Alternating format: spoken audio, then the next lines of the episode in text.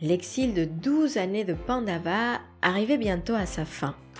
Mais avant de franchir cette étape, c'est au tour de l'aîné des Pandavas, Yudhishthira, de réussir son épreuve. C'est cette histoire que je vous raconte aujourd'hui.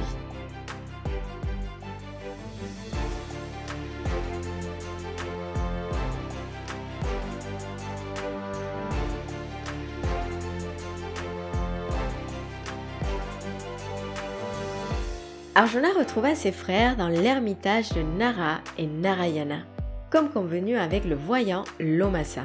Les retrouvailles furent heureuses. Les frères et Draupadi s'embrassèrent et se prirent dans les bras. On échangea des histoires et c'était comme s'ils n'avaient jamais été séparés. Alors ils continuèrent tous leur chemin dans la forêt et un jour ils avaient soif, ils partirent à la recherche d'une source d'eau.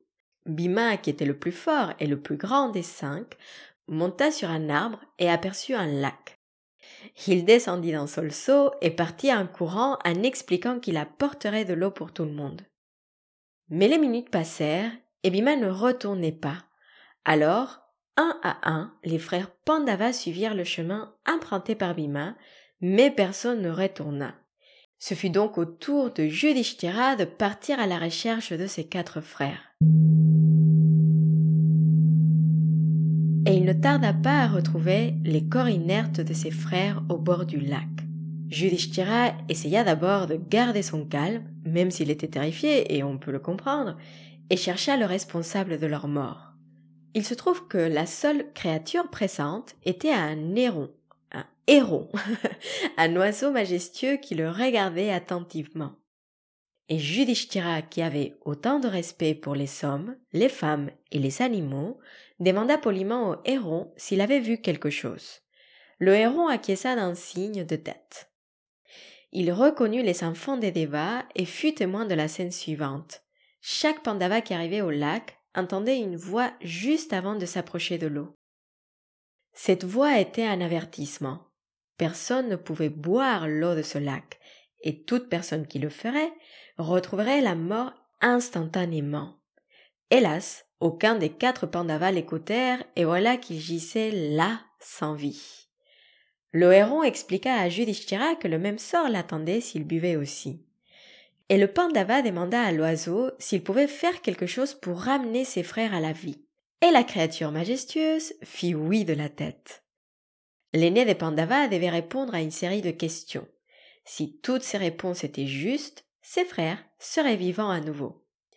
Et voilà, malgré sa bouche sèche et chaque partie de son corps qui criait pour une goutte d'eau, Yudhishthira apaisa sa soif et accepta le défi. Le héron commença. Quelle est la seule chose qui fait qu'un homme est utile une fois qu'il y a renoncé? Yudhishthira répondit l'orgueil. Deuxième question, à quoi doit-on renoncer pour devenir heureux et riche? Et sans tarder, Yudhishthira dit On doit renoncer à l'avarice pour devenir heureux et au désir pour devenir riche. Qu'est-ce qui est plus rapide que le vent? Le mental, dit le Pandava. Le héron continua. Quelle est la chose la plus fascinante de ce monde?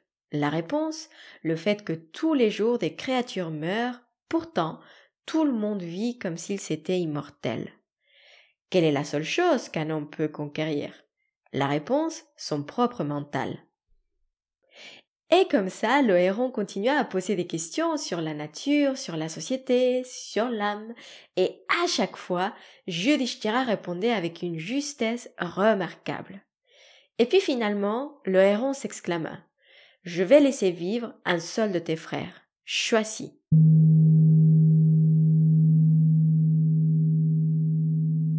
et Yudhishthira choisit Nakula, un des jumeaux. Étonné, l'oiseau demanda une explication. En effet, le jeune Pandava ne partageait pas une goutte de sang avec Yudhishthira, mais celui-ci expliqua que, compte tenu que lui-même était fils de Kunti, il était naturellement juste de choisir un fils de Madri. Le héron esquissa un grand sourire et montra sa vraie forme. Il était en réalité Yama, dieu du Dharma et père de Yudhishthira. Il ramena à la vie les quatre Pandavas et les bénit tous. Yama accorda à son fils des vœux et Yudhishthira lui demanda de passer leur année incognito, qui s'approchait d'ailleurs, totalement inaperçu, et bien sûr un caractère vertueux. Et le dieu lui accorda ses deux vœux avec grand plaisir. Je fais ici une petite parenthèse pour vous dire que dans certaines traditions, les hérons sont associés à Sarasvati, la déesse de la connaissance. Cet oiseau représente donc la raison et le discernement.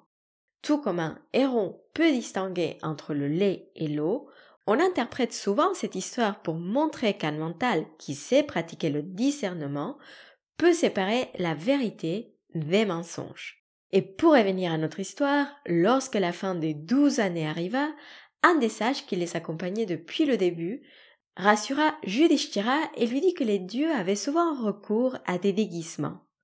Sur ce conseil, il les laissa partir. Les Pandavas et Draupadir décidèrent de faire un point pour planifier leur dernière année incognito. Ce serait la dernière année à passer avant l'affrontement des Kauravas dans la grande bataille de Kurukshetra. Et c'est ici que nous faisons une petite pause dans notre histoire pour aujourd'hui. Et avant de partir, je voudrais partager avec vous ce que je retiens de cette histoire. Parce que dans nos vies modernes, notre quotidien est souvent rempli de petites questions, de petites tâches, des to-do list interminables. Et c'est pour ça que j'adore la philosophie, et plus particulièrement les philosophies du yoga, parce qu'elles nous invitent à faire une pause et à nous poser les grandes questions de la vie. Un peu comme Judishthira, je me rappelle souvent l'importance de lutter contre ma soif de suivre cette course effrénée du quotidien pour me poser les grandes questions pour regarder la big picture et prendre, si j'en ai besoin, les actions nécessaires pour changer de route. C'est pour ça que j'aime beaucoup la phrase de Stephen Phillips. La philosophie du yoga a longtemps soutenu que la pratique suit la pensée. Je vous souhaite donc plein de grandes questions et je vous retrouve dans le prochain épisode. D'ici là, vous pouvez me suivre sur Instagram, at Yogini Laurita, ou laisser un commentaire ou une note sur votre plateforme d'écoute préférée. Je suis toujours ravie d'échanger avec vous. Très bonne journée ou très bonne soirée. Prenez soin de vous.